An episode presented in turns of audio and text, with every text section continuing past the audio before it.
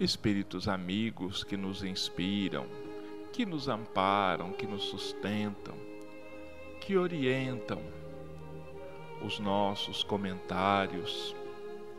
Nós pedimos nesse momento que mais uma vez nos sustentem a cada um, assim como pedimos a sustentação por todos os lares e para todos os lares, envolvendo Jesus com a sua luz, com a sua bênção, a cada um dos nossos irmãos, encarnados e desencarnados.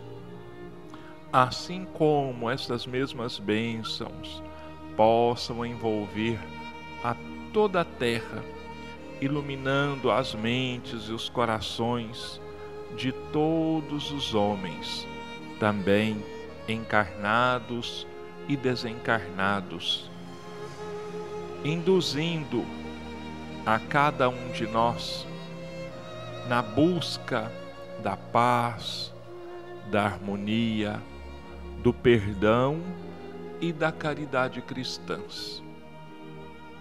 Que aprendamos o mais rapidamente possível a nos enxergarmos uns aos outros como irmãos que somos, necessitados e merecedores de amparo, de luz, de compreensão e de tolerância.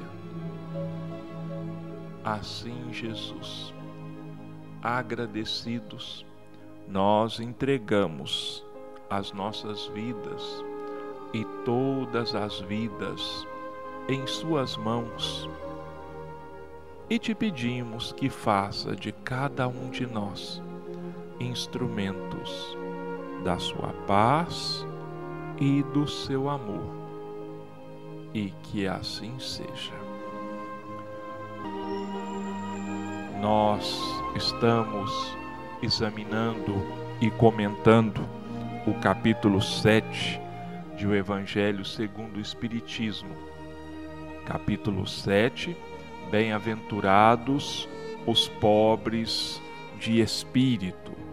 E estamos examinando e comentando a parte das instruções dos espíritos, o orgulho e a humildade. Hoje, com uma mensagem de Adolfo, bispo de Alger, Marmande, 1862. Homens, por que lamentais as calamidades que vós mesmos amontoastes sobre a vossa cabeça? Desprezastes a santa e divina moral do Cristo. Não vos admireis de que a taça da iniquidade tenha transbordado por toda a parte. O mal-estar se torna geral. A quem se deve, senão a vós mesmos, que incessantemente procurais aniquilar-vos uns aos outros? Não podeis ser felizes sem mútua benevolência. E como poderá esta existir juntamente com o orgulho? O orgulho, eis a fonte de todos os vossos males. Dedicai-vos, pois, à tarefa de destruí-lo se não quiserdes perpetuar as suas funestas consequências. Um só meio tendes para isto, mas infalível. Tomai a lei do Cristo por regra invariável de vossa conduta. Esta lei que haveis rejeitado ou falseado, na sua interpretação. Por que tendes em tão grande estima o que brilha e encanta os vossos olhos, em lugar do que vos toca o coração? Por que o vício que se desenvolve na opulência é o objeto da vossa reverência, enquanto só tendes um olhar de desdém para o verdadeiro mérito que se oculta na obscuridade? Que um rico libertino, perdido de corpo e alma, se apresente em qualquer lugar e todas as portas lhe são abertas, todas as honras lhe são dispensadas, enquanto dificilmente se concede um gesto de proteção ao homem de bem que vive do seu trabalho. Quando a consideração que se dispensa às pessoas é medida pelo peso do ouro que elas possuem ou pelo nome que trazem, que interesse podem ter elas em se corrigirem de seus defeitos? Bem diferente seria, entretanto, se o vício dourado fosse fustigado pela opinião pública, como o é o vício andrajoso. Mas o orgulho é indulgente para tudo quanto o agrada. Século de concupiscência e de dinheiro, dizeis vós. Sem dúvida, mas por que deixastes as necessidades materiais se sobreporem ao bom senso e à razão? Porque cada qual deseja se elevar sobre o seu irmão? Agora a sociedade sofre as consequências. Não esqueçais que um tal estado de coisas é sempre o sinal da decadência moral. Quando o orgulho atinge o seu extremo, é indício de uma próxima queda, pois Deus pune sempre os soberbos. Se às vezes os deixa subir, é para lhes dar tempo de refletir, de emendar-se sob os golpes que, de tempos a tempos, desfere no seu orgulho como advertência. Entretanto, em vez de se humilharem, eles se revoltam. Então, quando a medida está cheia, ele a vira de repente, e a queda é tanto mais terrível quanto mais alto tiverem se elevado pobre raça humana, cujos caminhos foram todos corrompidos pelo egoísmo. Reanimai-vos apesar disso. Na sua infinita misericórdia, Deus envia um poderoso remédio aos teus males, um socorro inesperado à tua aflição abre os olhos à luz. Eis que as almas dos que se foram estão de volta, para te recordar os verdadeiros deveres. Eles te dirão, com a autoridade da experiência, quanto às vaidades e às grandezas de vossa passageira existência são pequeninas diante da eternidade. Dirão que, nesta, será maior o que for menor entre os pequenos deste mundo. Que o que mais amou os seus irmãos será o mais amado no céu. Que os poderosos da terra se abusaram da autoridade serão obrigados a obedecer aos seus servos.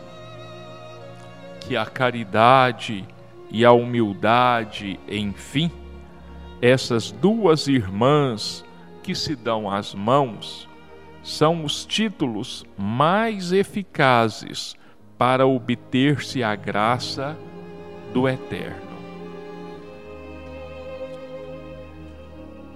Essa mensagem do bispo Adolfo, ela vem reforçar aquela anterior do domingo passado do Lacordaire, quando ambos chamam a nossa atenção para o grande problema, para a grande chaga da humanidade, que são o orgulho e o egoísmo.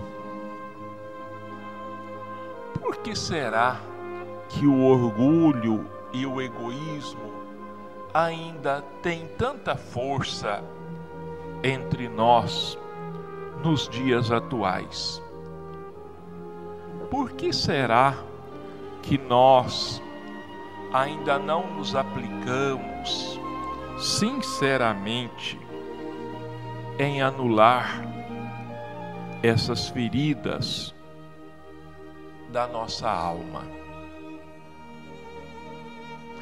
É porque nós, meus irmãos, ainda não voltamos os nossos olhos verdadeiramente para esse problema. O nosso orgulho e o nosso egoísmo ainda predominam tanto em nós que nos faz cegos, primeiramente em relação a eles mesmos. Nenhum de nós admite abertamente, nem para si mesmos, não vou dizer nem diante dos outros, mas para si mesmos. Ninguém de nós admite que sejamos egoístas e que sejamos orgulhosos. Ora, como é que nós vamos nos curar de uma doença, como é que nós vamos procurar tratamento para uma enfermidade se nós não admitimos para nós mesmos que nós somos portadores dessa enfermidade? Se nós desconhecemos a nossa própria realidade. Mas por que é que nós ainda não admitimos em nós mesmos o orgulho e o egoísmo? Por que nós ainda não percebemos e admitimos a necessidade de nos curarmos deles. Justamente porque nós temos rejeitado sistematicamente aquilo que vai abrir os nossos olhos, aquilo que vai abrir as nossas mentes, os nossos corações para que venhamos a admitir sermos portadores dessas enfermidades. Como o Adolfo diz, nós relegamos para segundo plano o Evangelho de Jesus. Nós deixamos de lado as lições tão sublimes, tão santas, que vão fazer com que nós nos modifiquemos, com que nós nos transformemos. Ele diz, né, que o século XIX era o século da concupiscência e do dinheiro. Quer dizer, da cobiça, da busca dos bens materiais. Mas isso não se restringe ao século XIX, não. Isso foi uma realidade vivida durante todo o século XX e, infelizmente, ainda se faz presente e de uma forma muito firme no século 21. Nós ainda trazemos conosco, arraigados no nosso espírito, esse desejo de grandeza material, esse desejo de nos despontarmos pelas nossas aquisições econômicas, pelo nosso destaque social, econômico. Alguém pode até perguntar assim: mas como? Destaque social, destaque econômico. Se nós vivemos numa cidade em que ninguém se destaca pelo volume da sua riqueza, pela quantidade dos seus bens. Temos sim pessoas acima umas das outras, mas não com tal grandiosidade como dá a entender. É verdade, sim, que nós não temos na nossa cidade, na nossa comunidade, quem se destaque pelas grandes fortunas. Mas nem por isso nós deixamos de buscar destacar, ainda que nós não sejamos magnatas, mas nós buscamos um jeitinho daqui, um jeitinho dali, para nós aparecermos diante dos outros, seja por qualquer questão, seja de qualquer modo, nós estamos sempre buscando a tecnologia de ponta nos nossos celulares, nos nossos tablets, nos nossos computadores. Nós estamos sempre buscando estar na última moda envergando os trajes, as roupas que nós vemos, que nós pesquisamos nas revistas de moda, que nós pesquisamos aquilo que está sendo usado pelos artistas e buscamos reproduzir no nosso meio da forma mais fiel possível. Deem uma buscada aí no seu computador, na revista da semana e vão ver é, às vezes sai uma pequena notícia, um pequeno lead, vamos dizer assim, na notícia, mas diz assim: o brinco da personagem fulana de tal em tal novela foi o mais pedido esse mês nas lojas de joias ou de bijuterias. Os cabeleireiros nesse mês destacaram o corte semelhante ao corte do cabelo da personagem X da novela. Os óculos fulanos, que são fazem parte do figurino do artista fulano de tal, foram os mais comprados, foram os mais vendidos. E assim por diante. É isso que tem acontecido. Nós, às vezes de forma inconsciente, nós trazemos isso conosco.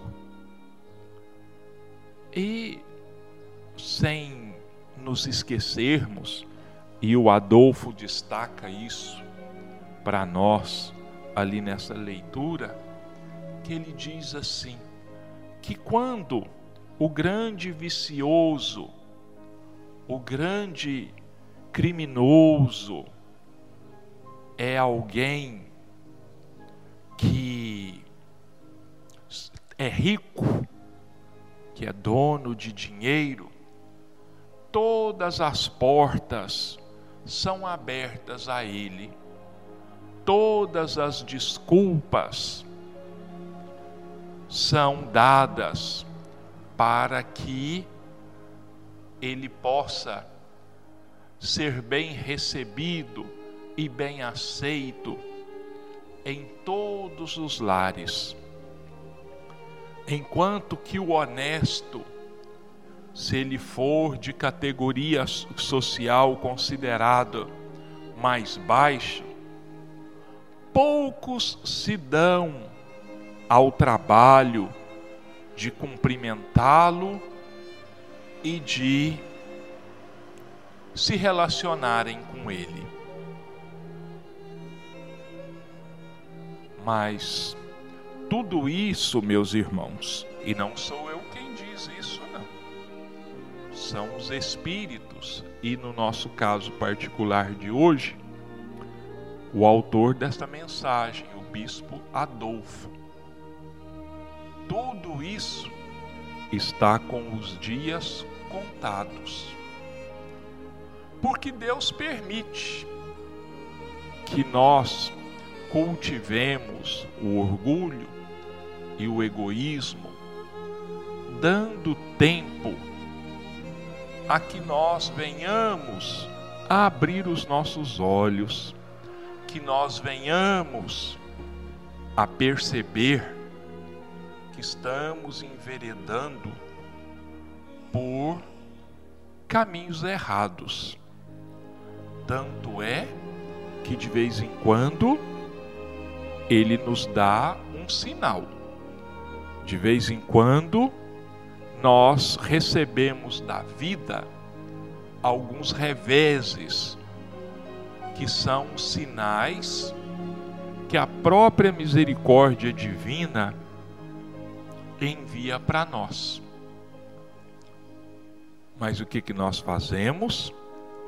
Nós ignoramos. E chega um momento em que todas as medidas foram ultrapassadas. A taça transbordou. Então, Deus a vira, Deus a derrama.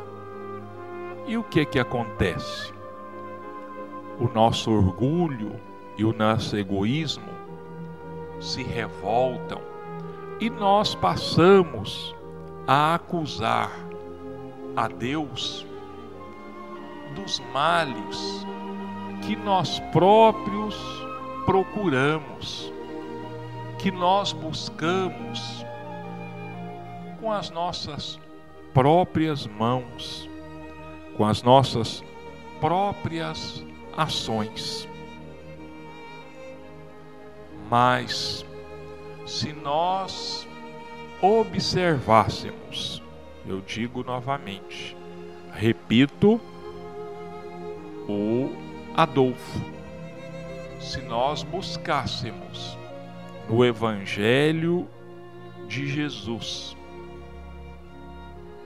a orientação segura que ela é, que ele é para o nosso viver, para as nossas ações, tudo seria muito diferente.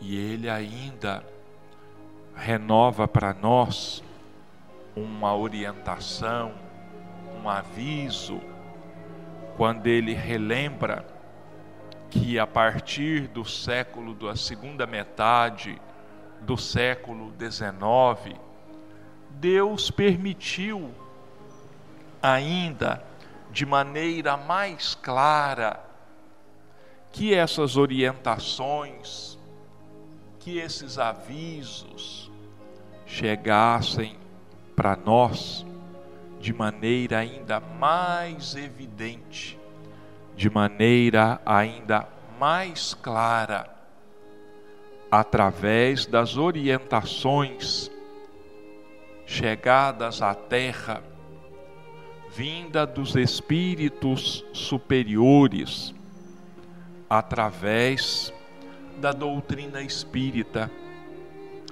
através da psicografia ou da psicofonia, que são faculdades que muitos de nós detemos e que os espíritos usam para nos alertarem. E por que que eles nos alertam? Por que que eles buscam nos abrir os olhos? Justamente porque são superiores. Quer dizer, mais sábios, mais experientes, é que já passaram pelos mesmos problemas, pelas mesmas peripécias que nós passamos. Já cultivaram o orgulho, já cultivaram o egoísmo e sofreram todas as consequências disso na própria pele. Então eles não querem que nós passemos também por isso. O que é que eles fazem então? Amorosamente buscam nos orientar, buscam abrir os nossos olhos, mas também não nos obrigam e nem poderiam, porque todos nós temos conosco o livre arbítrio, aquela capacidade ou aquele direito de escolhermos como nós queremos viver, o que nós queremos fazer da nossa vida. Esse livre arbítrio, ele não pode ser contrariado. É por isso que todas as vezes que alguém tenta violentar o livre-arbítrio do outro, aos olhos de Deus e muitas vezes aos olhos da própria justiça terrena, ele está cometendo um delito, ele está cometendo um crime. Mas avisos nunca nos faltaram. Avisos, orientações não nos faltam. Se quisermos regras de bem viver, nós podemos nos reportar simplesmente aos dez mandamentos, que são um resumo das leis divinas colocadas ao alcance do nosso entendimento na terra. E depois, Jesus ainda resume mais esses dez mandamentos, englobando-os em apenas dois: amar a Deus sobre todas as coisas e ao próximo como a si mesmo. Mas como nós achamos difícil amar a Deus sobre todas as coisas e amarmos ao nosso próximo como a nós mesmos. Até podemos, às vezes, alegar que nós amamos sim a Deus sobre todas as coisas e que nós amamos ao nosso próximo. Mas se nós fizermos um exame de consciência, e não precisa ser profundo, não, pode ser bastante superficial. Se nós passarmos o nosso dia em revista, como nos orientou Santo Agostinho na questão 919 de O Livro dos Espíritos, se nós revisarmos seriamente o nosso dia, nós vamos perceber que não amamos a Deus sobre todas as coisas e nem ao próximo como a nós mesmos, porque nós vamos nos lembrar de palavras, de atos, principalmente de pensamentos que contrariam cabalmente esses dois mandamentos: amar a Deus sobre todas as coisas e ao nosso próximo como a nós mesmos. Allan Kardec, ele no capítulo 17 de O Evangelho segundo o Espiritismo, que futuramente nós vamos examinar aqui, se Deus quiser, ele coloca é, nesse capítulo 18 uma orientação, um esclarecimento para todos nós. Aqui ele deu o título de O Homem de Bem. Ações, postulados, vivências que nós deveríamos adotar no nosso dia a dia para que nos tornássemos verdadeiramente cristãos. E esse item do capítulo 17, o homem de bem, ele tem uma importância tão grande para nós principalmente para nós espíritas, que um palestrante, escritor, radialista, presidente do Centro Espírita Amor e Caridade de Bauru, chamado Richard Simonetti, e que a comunidade espírita conhece bastante, porque já escreveu muitas obras dentro da doutrina espírita, ele desdobrou esse item, o homem de bem, em uma obra muito importante, também com o título de O Homem de Bem. É um livro relativamente pequeno no seu formato material, mas que tem uma grandiosidade espiritual, porque esclarece ainda mais para nós.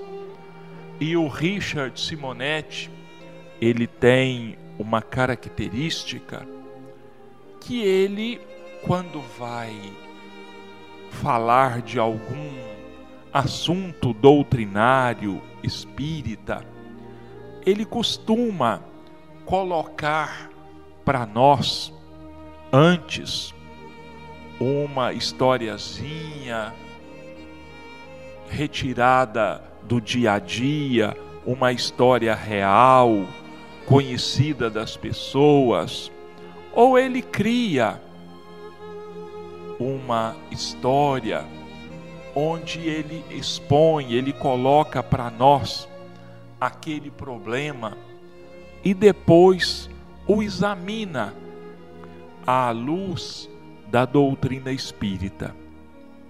Com esse livro, O Homem de Bem, ele faz exatamente isso.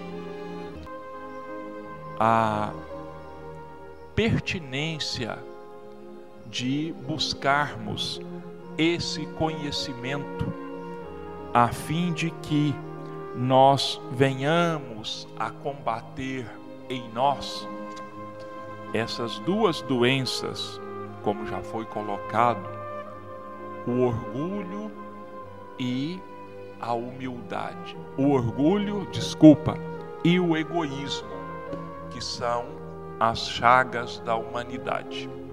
Bom, nossos irmãos, nós vamos agora passar para a segunda parte dos nossos comentários.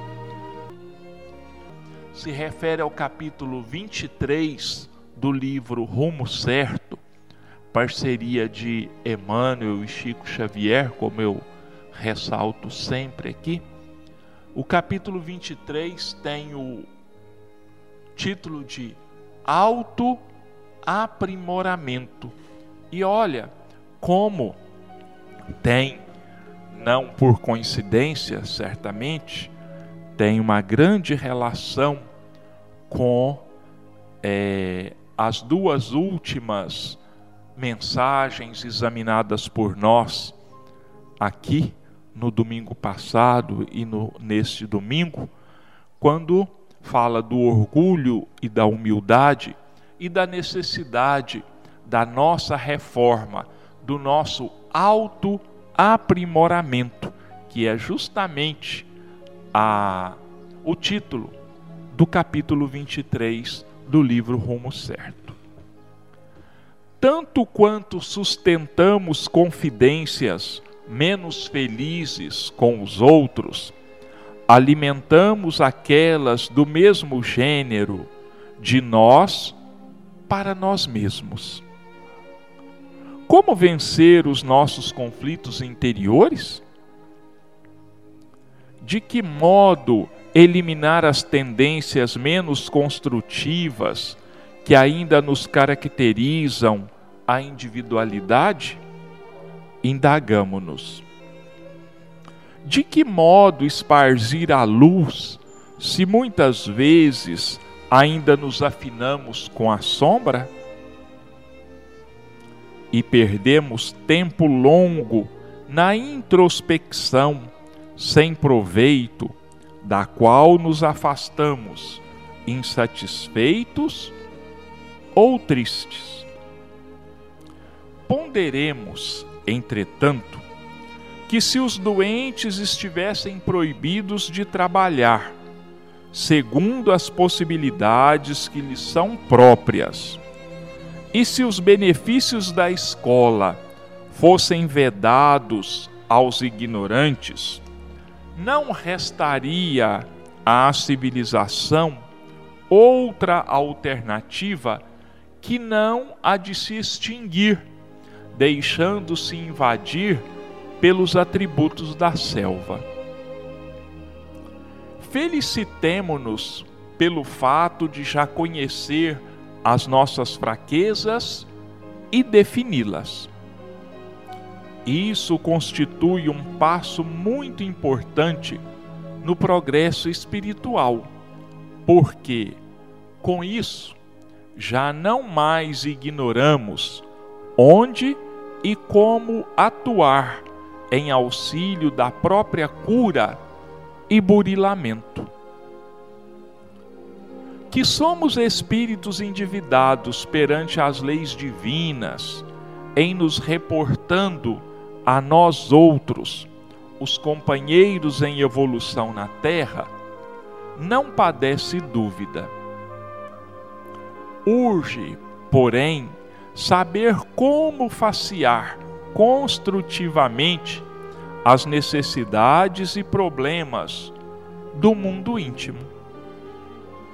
Reconhecemos-nos falhos em nos referindo aos valores da alma ante a vida superior, mas abstenhamo-nos de chorar inutilmente no beco da autopiedade. Em vez disso, trabalhemos na edificação do bem de todos. Cultura é a soma de lições infinitamente repetidas no tempo. Virtude é o resultado de experiências incomensuravelmente recapituladas na vida. Jesus, o Mestre dos Mestres, apresenta uma chave simples para que se lhe identifiquem os legítimos seguidores. Conhecê-los eis pelos frutos. Observemos o que estamos realizando com o tesouro das horas e de que espécie são as nossas ações a benefício dos semelhantes. E procurando aceitar-nos como somos, sem subterfúgios ou escapatórias, evitemos estragar-nos com queixas e autocondenação, diligenciando buscar, isto sim, agir, servir e melhorar-nos sempre.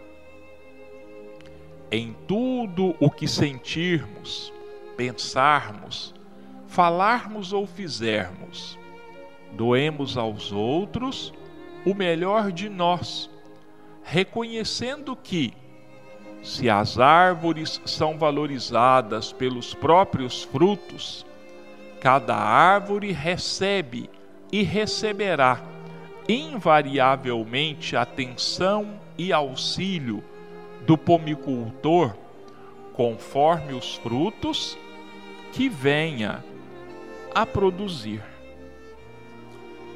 Então, meus irmãos, nessas breves palavras, tão sábias, tão diretas, simples, à altura do nosso entendimento, o benfeitor Emmanuel vem nos ensinar como trabalharmos o nosso autoaprimoramento, como trabalharmos a nossa transformação. Jamais nos sentarmos à beira do caminho e reclamarmos da vida, dizermos que a vida está difícil, que nós não conseguimos, que transformar, que crescer, que melhorar. é muito trabalhoso, é muito difícil. Isso ele não escondeu. Jesus não escondeu isso de nós, dizendo que a cada um de nós seria dado conforme as nossas obras. E que nós seríamos e seremos conhecidos como discípulos de Jesus por muito nos amarmos. E é esse o caminho do nosso autoaprimoramento. É o amor ao nosso próximo, como a nós mesmos.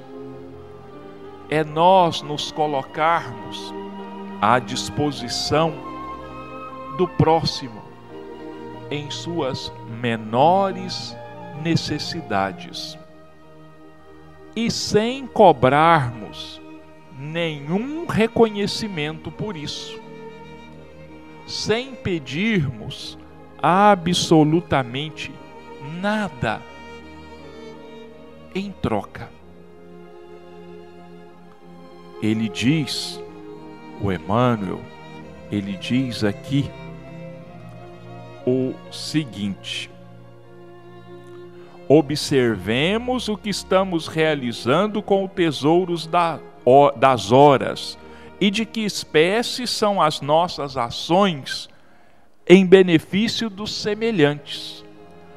Mais uma vez, ele nos remete aqui também àquilo que eu já falei sobre a nossa autoanálise, aqueles cinco minutos em que nós deveríamos repassar o nosso dia antes de nós dormirmos, de nós buscarmos a nos conhecermos a nós mesmos, porque conhecendo as nossas necessidades espirituais, conhecendo os nossos defeitos, fica muito mais fácil de nós buscarmos a corrigenda, porque aí, sabendo qual é a nossa enfermidade espiritual, nós saberemos qual remédio nós vamos buscar